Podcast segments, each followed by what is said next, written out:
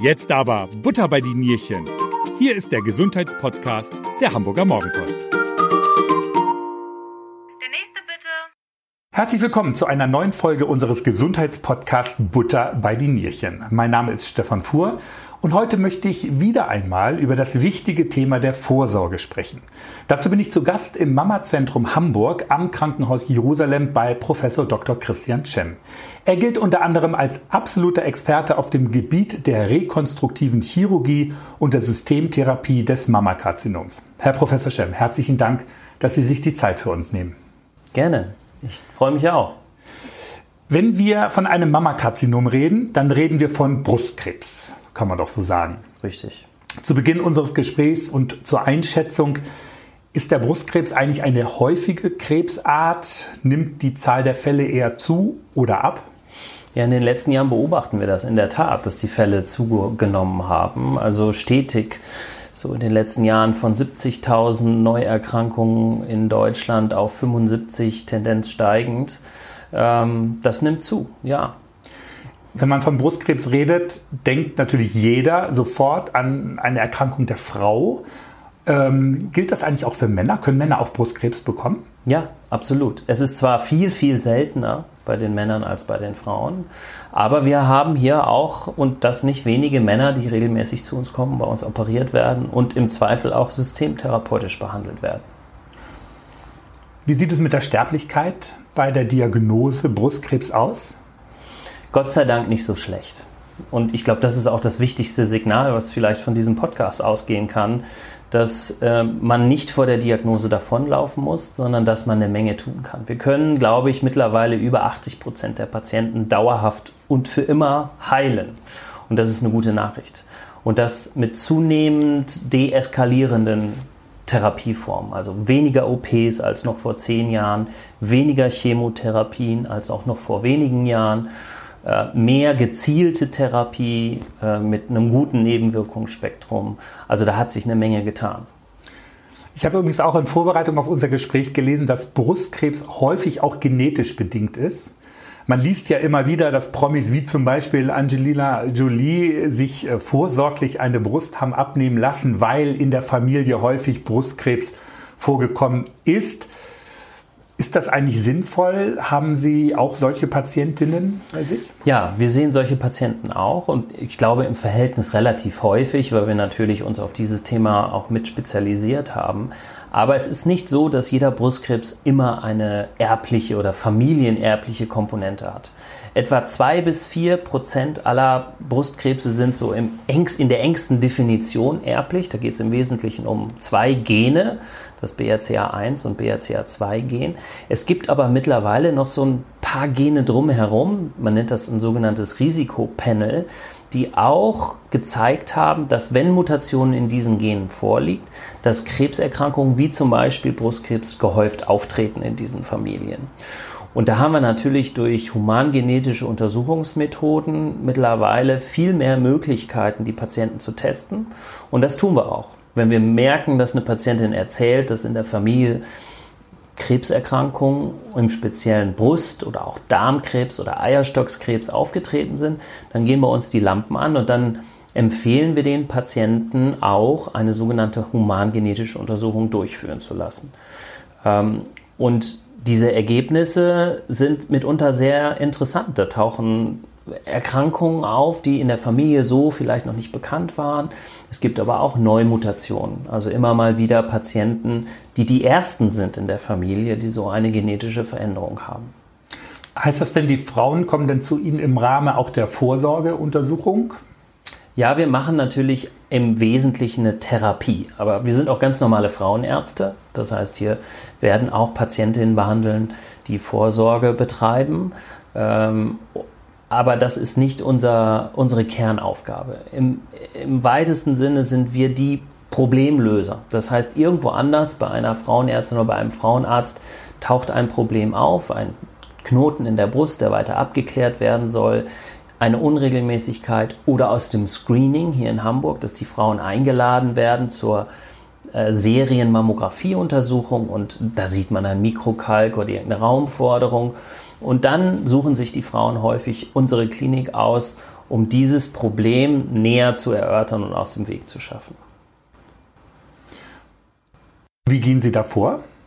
Das ist immer individuell. Es gibt A, unterschiedliche Brustkrebssorten, die unterschiedlich behandelt werden. Einige müssen chemotherapiert werden, andere brauchen das gar nicht. Einige operiert man sofort, andere werden, wenn sie chemotherapiert werden müssen, sofort chemotherapiert, um den Tumor vielleicht komplett zum Einschmelzen oder zum Verschwinden zu bringen. Und dann guckt man in einer Operation nur noch nach, ob er auch wirklich komplett weg ist. Das hängt also immer davon ab, wie groß ist der Tumor, was für eine Tumorbiologie hat der Tumor. Also es wird heute nicht nur festgestellt, dass ein Brustkrebs histologisch vorliegt, sondern es werden auch Oberflächeneigenschaften dieses Tumors untersucht, wie das Wachstum, äh, ob es zum Beispiel hormonabhängig wächst oder der HER2-Neurezeptor auf der Oberfläche ist und so weiter. Dann hängt es dann natürlich auch davon ab, ob eine Patientin früh erkrankt ist, das heißt, ob der Brustkrebs nur auf die Brust begrenzt ist und nirgendwo anders im Körper vorliegt, oder ob es Patientinnen sind, die schon woanders sogenannte Metastasen haben, also äh, Erkrankungen in den Knochen, in der Leber und so weiter hat. Und da gibt es natürlich auch total unterschiedliche therapeutische Ansätze. Wobei Sie sagten gerade eben, Sie, äh, die Frauen werden häufig äh, zu Ihnen überwiesen, um noch einmal eine Diagnose abzuklären. Es muss aber ja nicht immer Brustkrebs sein, um jetzt nicht gleich so ein Schreckensszenario ähm, äh, spielen zu wollen. Also ein, eine kleine Kalkablagerung oder eine Raumforderung, wie Sie gerade eben sagten, ist ja nicht zwingend immer ein Brustkrebs. Genau. Es gibt sehr viele Veränderungen in der Mammographie beispielsweise, die ich sag mal so, als Risikoläsion gelten oder auf der Mammographie suspekt aussehen und dann nimmt man in der Regel erstmal eine Biopsie und wenn die Biopsie sagt, da finden wir keine bösen Zellen, dann kann man es so lassen oder man sagt, na, da passt die Biopsie vom, von der Aussage nicht so zum Bild. Wir würden ganz gerne noch mehr Gewebe gewinnen. Geh mal lieber ins Mamazentrum und lass dir den Rest dieser Läsion auch entnehmen, damit wir ganz sicher sind. Ja, das ist, das ist in der Tat so, dass wir auch solche gutartigen Verläufe sehen und das nicht selten, Gott sei Dank. Das bedeutet aber auch, Entschuldigung, das bedeutet aber auch, dass ähm, äh, Frauen, um noch einmal so den Bogen zur Vorsorge äh, zu spannen, dass ähm, Frauen halt ähm, häufig auch unter der Dusche oder sowas, äh, also wie wir Männer ja auch uns immer regelmäßig die, die Hoden einmal abtasten Absolut, sollen ja. im Rahmen der Vorsorge, ist das bei den Frauen ja genauso. Und wenn dann die kleinste Veränderung zu spüren ist, sollte man dann doch kommen.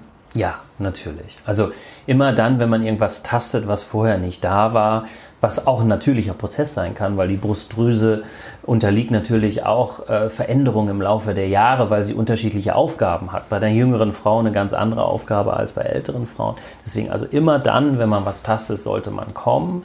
Ähm, völlig angstfrei zunächst mal, um der Sache auf den Grund zu gehen, weil was ich glaube zentral ist, was man wissen muss, dass wenn man es früh entdeckt, hat man die besten Chancen, dass nach dieser Behandlung, die wir durchführen, auch nie wieder was kommt. Nur wenn man so vor sich her schiebt und es wächst vor sich hin, dann kann es eben auch zu einem größeren Problem werden. Je früher, desto besser. Und da ist die Vorsorge für gedacht eigentlich fast wie bei allen Sachen im Körper. Ne? Je genau, früher gesehen, desto äh, besser ist die Heilungschance. Man kennt das ja selber. Ne? Ja. Also ein Arzt ist sowieso immer schlechter Patient auch und äh, man selber stürzt sich in die Arbeit und behandelt andere Krankheiten und an sich selber denkt man nicht. Oder man denkt so, ach, wird schon wieder und so. Äh, und je älter man wird, desto näher kommen die Einschläge. Aber ähm, das ist wichtig, man kann es einfach nicht oft genug betonen. Je früher, desto besser. Das gilt für alles. Kann es auch sein, dass Frauen oftmals auch Angst haben, dass eine Brust abgenommen werden muss? Die Angst ist sicherlich da, aber ich glaube, viele Frauen wissen heutzutage, dass wir brusterhaltend operieren können. Wir machen das in über 80 Prozent der Fälle. Wir müssen nur noch ganz selten die ganze Brustdrüse entfernen. Und selbst wenn das notwendig wäre, was durchaus mal sein kann, ist, dann äh, gibt es Möglichkeiten, die Brust auch zumindest kosmetisch so wiederherzustellen, dass kein Mensch in der Badeanstalt oder im Badeanzug oder am Strand erkennen würde, dass die Brust eine künstliche ist. Ähm, Gott sei Dank sind wir so weit, dass wir sowas machen können. Da können wir vielen Patienten auch die Ängste nehmen. Und es ist auch keine Frage des Alters. Also es sind nicht nur junge Frauen, die sagen, ich will auf jeden Fall eine Rekonstruktion, sondern wir sehen das eben auch gerade häufig bei älteren Frauen bis ins hohe Lebensalter, die sich nicht vorstellen können, ohne eine Brust zu leben.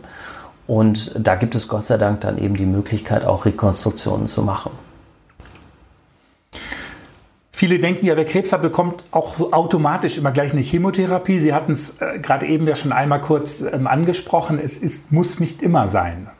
Nein, Gott sei Dank. Also wir haben, ich glaube, früher deutlich mehr Chemo gegeben. Und das hat sich... Vor allen Dingen äh, auch vor der Operation, glaube ich schon, ne? Ja, das um den Tumor so, kleiner schrumpfen zu lassen. Das ist in der Tat sowieso ein Trend momentan, das vorher zu machen alleine weil man, stellen Sie sich vor, früher hat man den Tumor erst rausoperiert und dann eine Chemo gemacht, da wusste man gar nicht, helfen die Medikamente überhaupt, die wir da reingießen. Man hat natürlich Studien gemacht und gemessen, dass in so einer Situation die Chemotherapie ähm, das sogenannte krankheitsfreie Überleben und das Gesamtüberleben, so misst man das bei Krebserkrankungen, deutlich verbessern kann. Aber man wusste nicht, welche Patientin wirklich profitiert und welche nicht. Deswegen hat man das Konzept umgestellt und hat gesagt, komm, wir lassen den Tumor da drin, überwachen die Patientin sehr engmaschig und machen die Chemotherapie. Und dann sieht man bei den allermeisten Patienten, dass der Tumor kleiner wird und bei vielen sogar mittlerweile komplett verschwindet. Das ist für die Patientin auch wichtig, dass sie, dass sie merkt, dass da, dass da was passiert im Körper und dass man das nicht umsonst macht, diese Chemotherapie, diese vielen Termine und so weiter.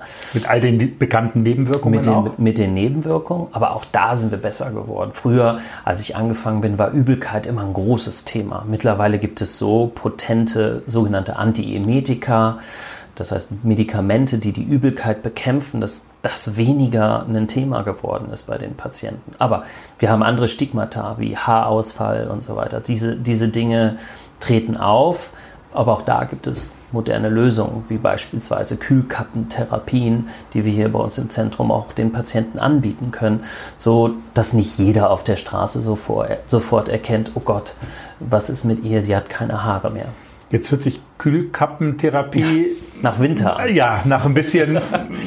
können Sie das erklären? Ja, also das gibt es schon eine ganze Weile, dass man bemerkt hat, wenn man ähm, die Kopfhaut kühlt, werden die Haarfollikel quasi wie so ein Winterschlaf äh, gesetzt. Und wenn Winterschlaf herrscht, ist der gesamte Stoffwechsel heruntergefahren. Und wenn kein Stoffwechsel da ist, können Chemotherapeutika auch nicht wirken.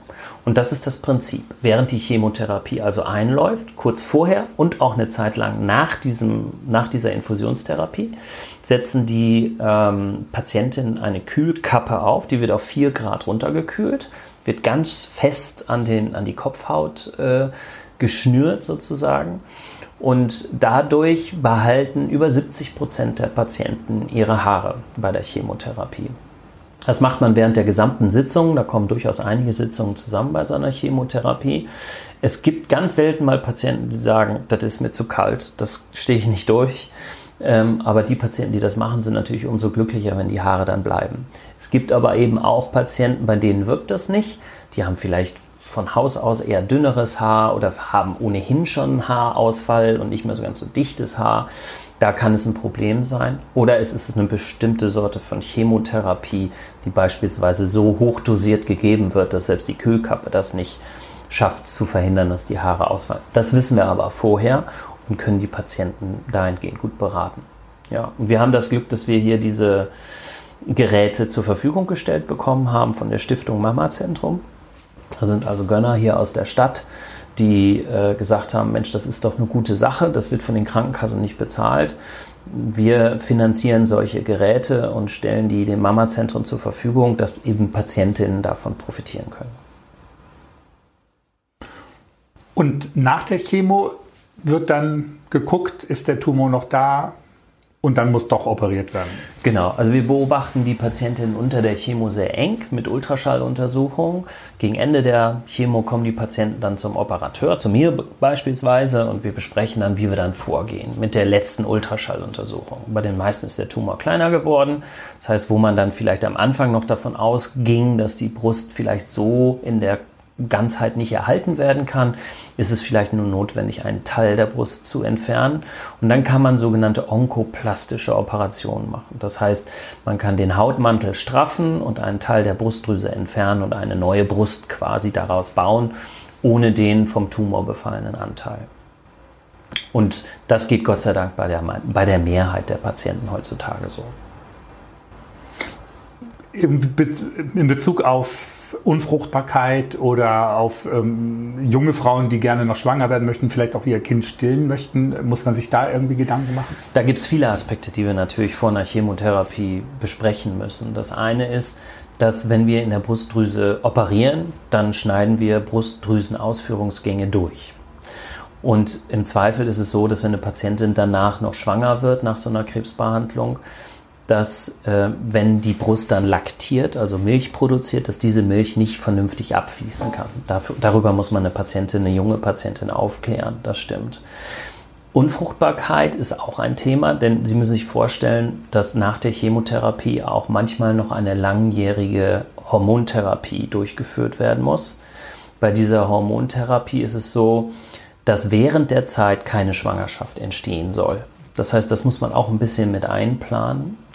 Und einige Patienten, die aber vom Alter her, ich sag mal jetzt so Ende 20, Anfang 30 sind, die noch theoretisch zehn Jahre lang im, im, gebärfähigen Alter sind, bei den Patienten kann man hingehen und vielleicht Eizellen, im besten Fall sogar befruchtete Eizellen, wenn die Patientin einen Partner hat und in einer festen Partnerschaft lebt, äh, gewinnen, also Eizellen gewinnen vor der Chemotherapie. Das machen wir zusammen mit äh, Kooperationspartnern aus, aus dem Bereich Kinderwunschzentren. Dann gibt es eine kurze Stimulation, da werden Eizellen gewonnen, befruchtet und eingefroren. Dann hat man im Prinzip Eizellen, befruchtete Eizellen, also vielleicht auch so im Vorkernstadium schon so Embryonen, die dann zur Verfügung stehen und aus einem jüngeren Alter eigentlich kommen, wenn man dann diese Therapie abgeschlossen hat und sagt, komm, jetzt habe ich das durch, die fünf Jahre sind um, ich lasse mir jetzt die Eizellen von vor fünf Jahren einsetzen und bekomme jetzt mein Baby. Dauert die Hormontherapie fünf Jahre oder sagt man, wenn man operiert ist, dann so, es gibt ja der Klassiker, nach zehn Jahren kann man sagen, ich bin krebsfrei und die Wahrscheinlichkeit, dass er wiederkommt, ist gering. Ja, also äh, der Zeitraum ist mit, äh, mitunter sehr lang, da haben Sie völlig recht. Aber fünf Jahre ist eigentlich so die, die grobe Zeit, wo man diese Antihormontherapie einnehmen soll. Es gibt auch Patienten, die unterbrechen mal diese, äh, diese Einnahme. Das ist aber momentan Wissen, Gegenstand wissenschaftlicher Untersuchung. Das kann Ihnen keiner sagen, ob das sicher und ausreichend ist. Das machen aber trotzdem einige Patienten unter, unter, äh, in einem Beobachtungssetting. Aber das ist extrem selten. Aber Sie haben völlig recht, ja, fünf Jahre sagt man eigentlich Antihormontherapie durchziehen und dann kann man mal über sowas nachdenken. Sie hatten gerade eben gesagt, Frauen, die so Ende 20 bis Ende 30 sind, kann man sagen, in welchem Alter Brustkrebs besonders häufig auftritt oder ist das in jeder Alters Gruppe oder Klasse gleich? Ja, wir sehen es bei den ganz jungen Patienten Gott sei Dank nicht so häufig. Ähm, der, der Erkrankungsgipfel liegt so um das 60. Lebensjahr. Äh, da haben wir die meisten Patienten, äh, wo wir Brustkrebs diagnostizieren. Dass wir jüngere Patienten haben, das nimmt in den letzten Jahren zu. Ähm, da gibt es verschiedene Theorien, woran das liegen kann. Die, der größte Einflussfaktor scheint aber wohl unsere, unseren westlicher Lifestyle zu mhm. sein.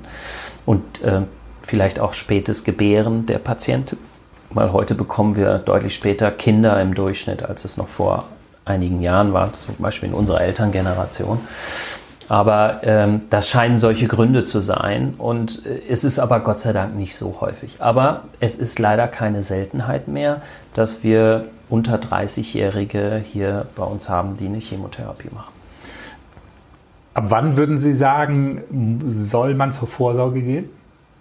Das heißt Mammographie, ne? Genau. Die Vorsorge, also, Mammographie ist das, ist das Röntgen, glaube ich. Ne? Genau, die Mammographie ist die Röntgenuntersuchung. Ja. Unsere Fachgesellschaft empfiehlt eigentlich immer eine Kombination aus Röntgen mit Ultraschalluntersuchung. Man muss aber unterscheiden, das Screening, diese Mammographie, zu dem man eingeladen wird, wird man erst ab dem 50. Lebensjahr eingeladen und das endet mit dem 70. Lebensjahr. Das suggeriert aber irgendwie den Patienten, ich kann also nur zwischen 50 und ja. 70 Brustkrebs ja. bekommen. Dem ist nicht so. Unsere Fachgesellschaften empfehlen, dass man so um, die, um das 40. Lebensjahr eigentlich mal so eine Basismammographie durchführen lassen sollte und auch ein Ultraschall, wenn man nicht aus einer Risikofamilie kommt. Hat man vielleicht Brustkrebs in der Familie, sollte man früher anfangen. Hat man sogar eine genetisch bedingte Erkrankung in der Familie und trägt selber das Gen, dann fängt die intensivierte Vorsorge schon so ab dem 25. Lebensjahr mit regelmäßigen MRT-Untersuchungen von der Brustdrüse an. Also auch das ist individuell, aber die normale Vorsorge bei der Frauenärztin beinhaltet das Abtasten der Brust und die Ultraschalluntersuchung der Brust. Das kann man eigentlich immer machen, ist nur wie in Deutschland häufig nicht Gegenstand der normalen Vorsorge, die bezahlt wird, sondern erst ab einem bestimmten Alter. Aber ich glaube, es ist gut investiertes Geld, wenn man zumindest eine Ultraschalluntersuchung früher mal macht und dann irgendwann auch mal eine Basismammographie. Und die Radiologen äh, schätzen dann diese Aufnahme ein und bestellen sie dann auch in regelmäßigen Abständen, also zwei bis drei Jahre, wenn nichts ist, dann wieder ein. Und dann kommen sie irgendwann ins Screening ab dem 50. Lebensjahr und da läuft es automatisiert. Aber auch da gehen leider nicht viele Leute hin. Maximal die Hälfte der Patienten, die eingeladen werden, gehen nur zum Screening. Die andere Hälfte taucht nicht auf, obwohl sie alle die Einladung zu Hause liegen haben. Weil so. die deutschen Vorsorge, ich habe hab das bei ganz, ganz vielen Ärzten in, in unserem Podcast jetzt auch gehört, schon, ähm, weil die Deutschen einfach Vorsorgemuffel sind oder ist auch eine gewisse Angst dabei? Man könnte ja was finden, wobei das ja eigentlich völliger Blödsinn ist. Ne? Ich glaube, viele schieben es einfach vor sich her. Ähm, wir sehen das aber auch in anderen Ländern. Also Deutschland ist jetzt vielleicht exemplarisch was äh, so diese Beteiligungsrate angeht. Wir gucken ja mal nach Skandinavien, weil die schon sehr viel früher mit dem Mammographie-Screening angefangen sind. Da hat man aber auch eine, ich sag mal, etwas zentralistischer gestaltete Staatsmedizin. So, das ist jetzt kein, nicht so wie früher in Ostdeutschland, aber das ist schon mehr gelenkt. Und da gibt es nicht so viel Krankenkassen, weniger Freiheit für die Arztwahl und so weiter. Und dadurch gibt es da auch ein striktes eine strikte Vorgabe, wenn man so zur, zur Vorsorge geht. Und deswegen machen mehr Menschen das. In Deutschland sind wir alle frei, jeder lebt frei. Ich finde, das Einzige, was wir tun können jetzt, auch wir beide, ist, dass wir die Information streuen und sagen, macht es, tut nicht weh. Äh, Mammographie hat ja auch immer so den, den Beigeschmack, dass viele Frauen sagen, ach, dieses Gequetsche an der mhm. Brust ist so unangenehm. Ja, für die eine Frau mehr als für die andere Frau. das ist auch sehr individuell. Man muss die äh, Erfahrung, glaube ich, einmal selber gemacht haben. Und mit den modernen Verfahren wird es auch immer besser eigentlich. Die modernen Mammografieverfahren, Tomosynthese und solche Geschichten, da gibt es viele Verbesserungen. Aber mm, es ist im Verhältnis nur ein kleiner Schmerz äh, im Vergleich zu dem, was kommen würde, wenn man den Tumor nicht frühzeitig entdeckt. Und der vielleicht schon gestreut hat. Dann, das wenn man zu lange sein. wartet. Richtig. Ja. Und dann ist die Erkrankung eben in den allermeisten Fällen überhaupt nicht mehr heilbar. Und ja. man ist dauerhaft therapiert. Ja. Sie haben gerade eben gesagt, es gibt diese Gentherapie. Wenn Frauen auch in der Familie schon äh, Brustkrebsfälle hatten, kann man genetische Untersuchungen machen. Können Sie da noch mal erklären, wie man das macht? Ist das eine Blutabnahme oder ist das irgendwie Gewebeentnahme? Also es gibt zwei unterschiedliche, äh, äh, ich sag mal, Tests, wenn man jetzt über genetische Untersuchungen beim Mammakarzinom spricht. Das eine sind die erblichen Gene, das heißt das, was jeder von uns im Blut in jeder Zelle an Erbinformationen hat und von Generation zu Generation vererbt wird. Da macht man eine normale Blutuntersuchung. Da nehmen wir Blut ab. Äh, das geht zu unserem Kooperationspartner, dem Humangenetisches Institut hier am UKE. Die sind, äh, so wie wir jetzt auch, Teil des sogenannten Konsortiums für erblichen Brust- und Eierstockskrebs. Da gibt es Kriterien und dann wird das analysiert. Das ist der eine Punkt. Dann gibt es aber auch die Möglichkeit, wenn man schon Brustkrebs hat, ähm, den Brustkrebs selber, also die, den Krebs, das Gewebe mhm. genetisch zu untersuchen. Das machen wir bei bestimmten Fragestellungen, um zum Beispiel über den Krebs etwas mehr zu lernen.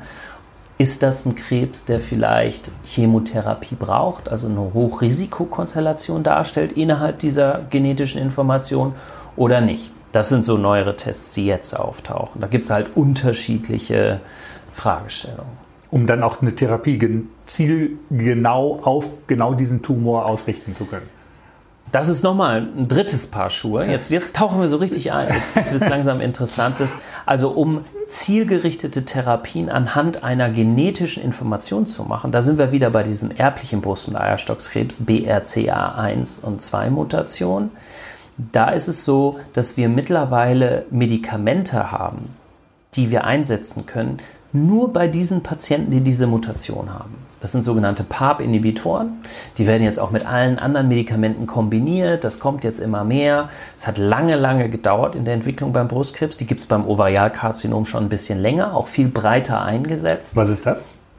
Diese PARP-Inhibitoren. Oval, Oval, ja. Ah, Entschuldigung, das ist der Eierstockskrebs. Ach so, okay. Ja, ja, Sie müssen mich einbremsen. Ja, alles gut. Die Pferde mit mir durchgehen, Ja. das ist richtig. Also, ähm, diese Medikamente können wir dann gezielt bei solchen Mutationsträgerinnen, furchtbares Wort, aber so nennt man das, ähm, können wir dann einsetzen. Und die helfen auch nur bei diesen, bei diesen Patienten. Ähm, diese anderen Untersuchungen, diese genetischen Untersuchungen des Tumors sagen erstmal nur grob, der Tumor spricht auf Chemo an oder nicht. Und es macht Sinn, eine Chemo zu machen. Somit können wir, früher haben wir halt in dubio pro Chemo, ne? also früher mal gesagt, oh, die hat Krebs, lieber mal eine Chemo machen. Wir haben Angst davor, eine Untertherapie zu machen, was zu verpassen. Deswegen konnten wir die Effekte der Chemo nicht so gut messen. Jetzt machen wir es umgekehrt. Jetzt haben wir einen Test für bestimmte Brustkrebspatientinnen, können auch leider nicht für alle, aber für einen Teil zumindest mal. Und mit Hilfe dieses Tests, es ist ein Oncotype-Test, nennt er sich, mit diesem Test kann man eine Aussage darüber treffen, ob die Chemotherapie Sinn macht oder nicht. Und wir setzen das ein. Ja, klar, wir wollen die Leute nicht mehr so übertherapieren. Und auf der anderen Seite wollen wir natürlich auch keinen verpassen, weil es gibt auch vermeintlich, äh, ich sag mal, gutartige oder weniger böse aussehende Krebsarten. Und eine von zehn oder elf Fällen taucht in so einem Test auch mal als Hochrisikopatientin auf. Und das sind dann nicht selten mal Patienten, die wir Jahre später mit einer Knochenmetastasierung beispielsweise sehen. Und wenn wir uns dann den alten Arztbrief angucken, dann denkt man, oh Gott, das war ein ganz normaler, kein befallener Lymphknoten, 13 mm Tumor, alles raus, bestrahlt. Die Patientin hat ganz normal ihre Antihormontherapie gemacht und trotzdem ist das gekommen. Solche Dinge gibt es eben auch. Heißt es aber auch, wenn, wenn dieser Test sagt, eine Chemo ist nicht nötig oder heißt das dann, es ist nicht mehr nötig, weil der Tumor nicht auf irgendwie eine Chemo ansprechen würde? Also ich stelle mir, habe nur gerade vorgestellt, was, was das mit der Frau dann macht, die bei Ihnen im Krankenhaus liegt und sagt, oh, für mich ist jetzt alles zu spät oder... Nein, nein, nein, so ist es ja nicht. Also diese Tests werden gemacht bei Patienten, die ganz früh erkrankt ist. Das heißt, die haben nur den Tumor in der Brust. Den haben wir rausgeschnitten. Dann ist der schon mal weg. So. Und anhand dieses Gewebes können wir dann untersuchen, ob dieser Tumor ein Hochrisikotumor war. Und wir wissen von Hochrisikotumoren, die senden schon in sehr frühen Stadien vielleicht so kleine Zellen aus, die sich irgendwo ablegen im Körper.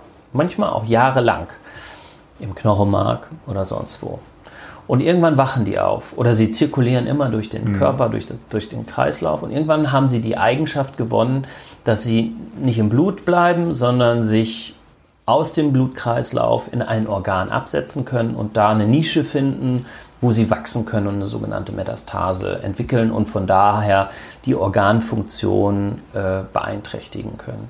Und dieser Test ist im Prinzip ein Beratungstool für die Patientin, validiert, weil es an über 10.000 Patienten ist eine Studie ähm, durchgeführt worden, wo man gesehen hat, dass der Test ganz gut unterscheiden kann zwischen diesen Hochrisikosituationen, die, wo man sagt, ja, da sollte man nicht Chemo machen, weil dadurch kann die Patientin das Risiko minimieren, dass so eine Metastasierung im Laufe ihres Lebens auftritt. Es ist keine Garantie, wie immer in der Medizin leider. Oder sie kann darauf verzichten und sagt, also die Chemo beeinflusst ihr Risiko jetzt gar nicht, der, der Tumor wird darauf nicht ansprechen, darauf können wir verzichten. Aber wie Sie gerade eben sagten, bei, im Frühstadium.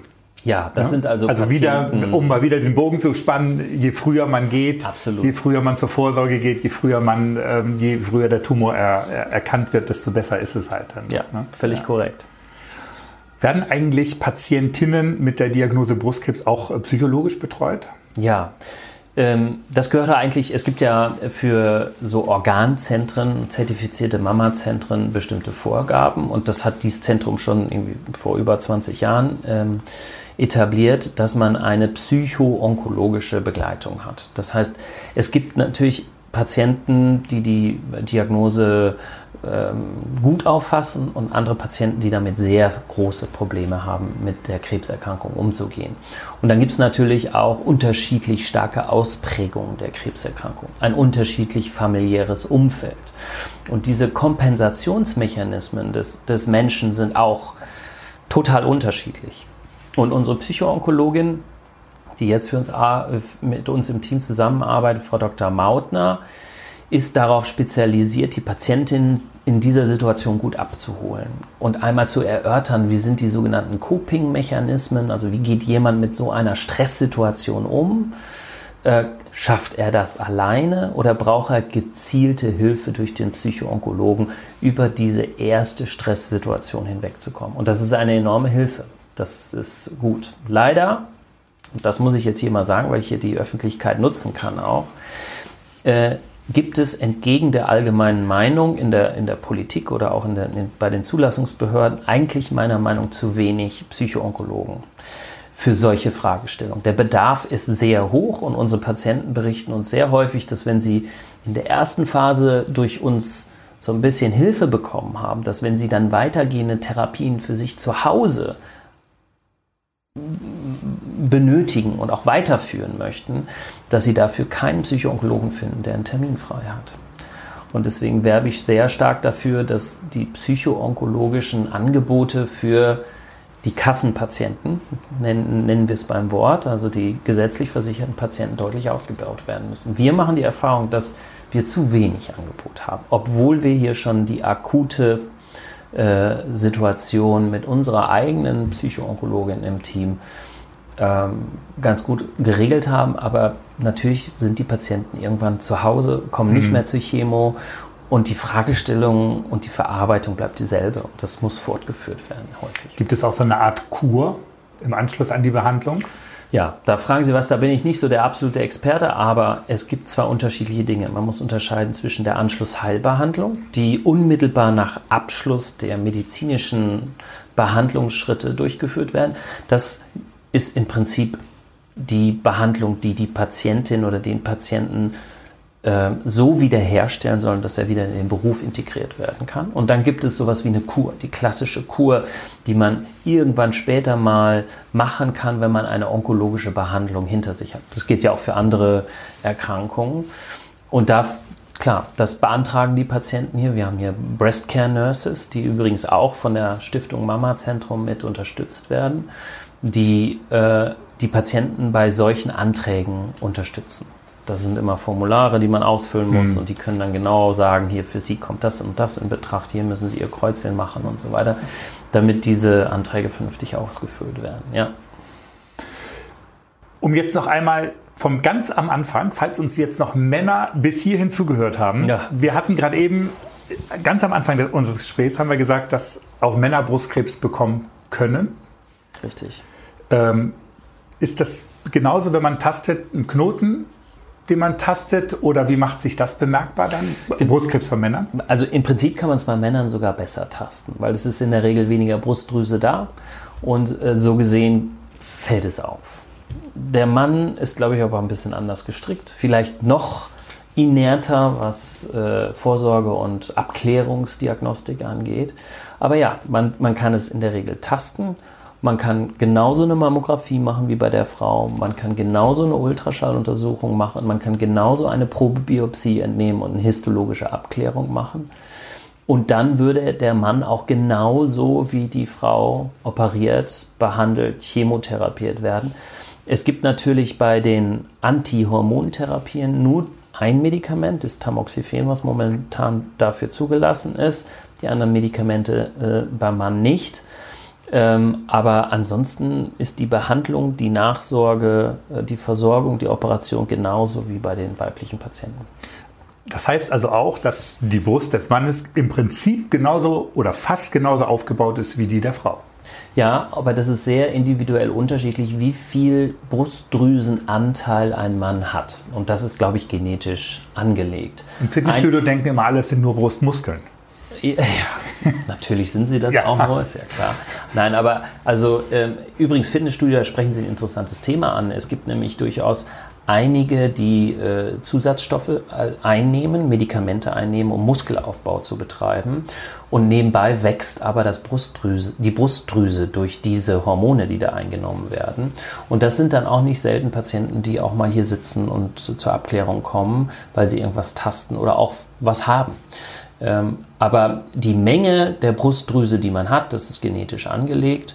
Und es gibt Männer, die haben ganz wenig eigene Brustdrüse, wo nichts passiert. Äh, dann Männer, die mehr Brustdrüse hat. Und das ist dann natürlich wie in der Statistik, je mehr Brustdrüse, desto mehr Entartungsgefahr. So ist das. Ja. Okay. Herr Professor Schemm, herzlichen Dank für das Gespräch. Gerne. Wir haben viel gelernt. Vielen Dank. Danke auch Ihnen, liebe Hörer, für das Interesse. Wenn Ihnen der Podcast gefallen hat, dann lassen Sie gerne eine positive Bewertung da. Darüber freuen wir uns immer. Gesundheitsthemen lesen Sie auch jede Woche in der dicken Mopo am Sonnabend. Die Mopo gibt es übrigens auch im Abo, so verpassen Sie keine Ausgabe. Informationen dazu gibt es unter www.mopo.de-abo. Bis bald, machen Sie es gut und bleiben Sie gesund. Das war Butter bei die Nierchen, der Gesundheitspodcast der Hamburger Morgenpost. Die nächste